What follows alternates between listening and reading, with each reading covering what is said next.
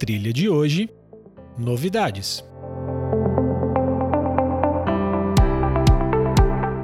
Salve galera, sou Vinícius Sanger, Developer Advocate na AWS para América Latina e tô aqui com vocês para falar das novidades. E as novidades na AWS não param, têm sido intensas as últimas semanas, com muita coisa bacana. E a gente tem o orgulho de anunciar aí as instâncias EC2 M6G que são baseadas no Graviton 2, então elas estão disponíveis aí, General Availability. Elas vão oferecer um preço 40% melhor se comparado com o x86 M5 em termos de preço performance.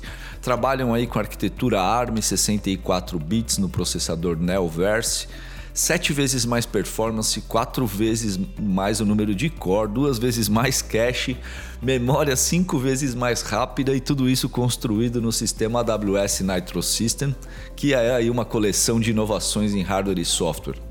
É, suporte de 19 gigabits de largura de banda para comunicar com EBS e 25 gigabits de rede. Então é isso aí, tirar proveito dessas instâncias baseadas em ARM que oferecem um custo-benefício excelente.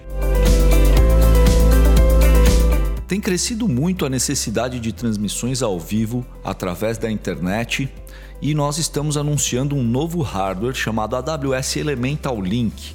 Esse hardware permite que você faça vídeos ao vivo com diferentes fontes de vídeo e transmita isso através do nosso serviço chamado AWS Elemental Media Live. Esse hardware de captura é um hardware pequeno, leve, de baixo consumo de energia, opera de forma super silenciosa. Você pode comprar o hardware através da console de gerenciamento da AWS e muito rapidamente fazer o setup desse dispositivo para que você conecte diferentes fontes de vídeo e comece a transmitir com confiabilidade, com diferentes tipos de resolução e tudo isso em tempo real.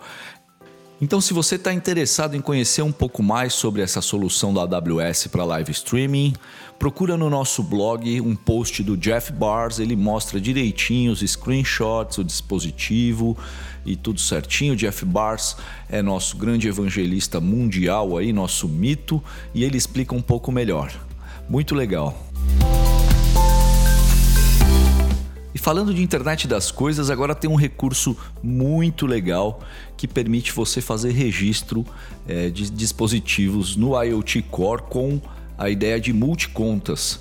Então, anteriormente, se você tinha um dispositivo que eventualmente tinha que se logar numa conta de teste e também numa conta de produção, você precisava de dois Certificate Authority, um para cada conta. Então agora é possível fazer esse registro multiconta do Certificate Authority e simplesmente trocar o endpoint que o seu dispositivo vai estar acessando para poder uh, acionar uma conta ou outra conta. Então é algo que facilita bastante e flexibiliza para vários de nossos clientes que trabalham com múltiplas contas.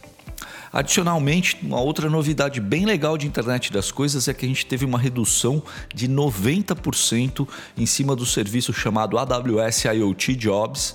Esse é um serviço super importante porque com ele você pode rodar jobs como updates over the air, executar um reboot remoto no seu dispositivo, fazer um reset de fábrica e qualquer outra rotina de manutenção.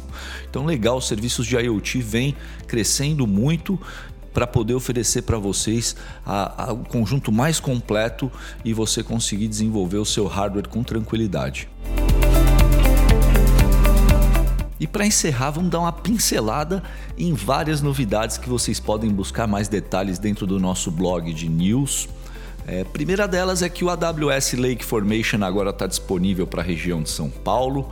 O Lake Formation permite que você construa data lakes de forma rápida e segura é, tivemos mais uma redução de preço para Interregion Data Transfer em São Paulo também, então a gente tem sempre anunciado preços mais baixos, o que é muito legal. Nessa mesma linha, o serviço Amazon IQ, que permite que você contrate profissionais certificados de AWS, isentou as taxas.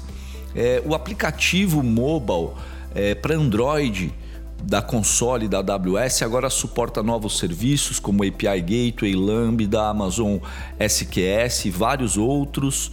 Você pode controlar fluxo de e-mail através do Amazon Workmail integrados com lambdas. Uma outra coisa que é bem legal para infraestrutura como código é que agora o construtor de imagens do EC2 tem suporte para CloudFormation. E para fechar, temos novidade no nosso recém-lançado Amazon Code Guru, que é o nosso serviço de revisão de código com inteligência artificial, super interessante. E agora ele tem suporte para Bitbucket. Então é isso aí. Voltamos logo mais com muito mais novidades da AWS diretamente para vocês através do nosso podcast.